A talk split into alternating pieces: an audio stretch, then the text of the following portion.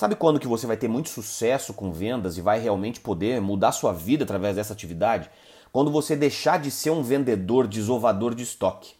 Porque muitas pessoas, elas querem vender aquilo que elas querem vender e não aquilo que o cliente quer comprar. Tem muito vendedor que está muito mais interessado na margem de lucro de um produto, é, no produto que ele tem em estoque em abundância e precisa desovar para não vencer, ou naquele produto que ele julga mais fácil, mais é, é, com uma penetração melhor, mais barato, então é mais tranquilo de vender mais, do que realmente em detectar no seu cliente, em atender o seu cliente a fim de detectar nele aquilo que ele pode se interessar por aquilo que você tem para oferecer. É trabalhar com a variedade que a gente possui no portfólio para poder descobrir no seu cliente qual o problema, qual a dor que ele vem tendo e através desse, de todas as cartas que você tem no seu baralho, entender qual o melhor se encaixa diante daquela situação que o seu cliente ou que você descobriu através do seu cliente, o seu cliente comentou. Então,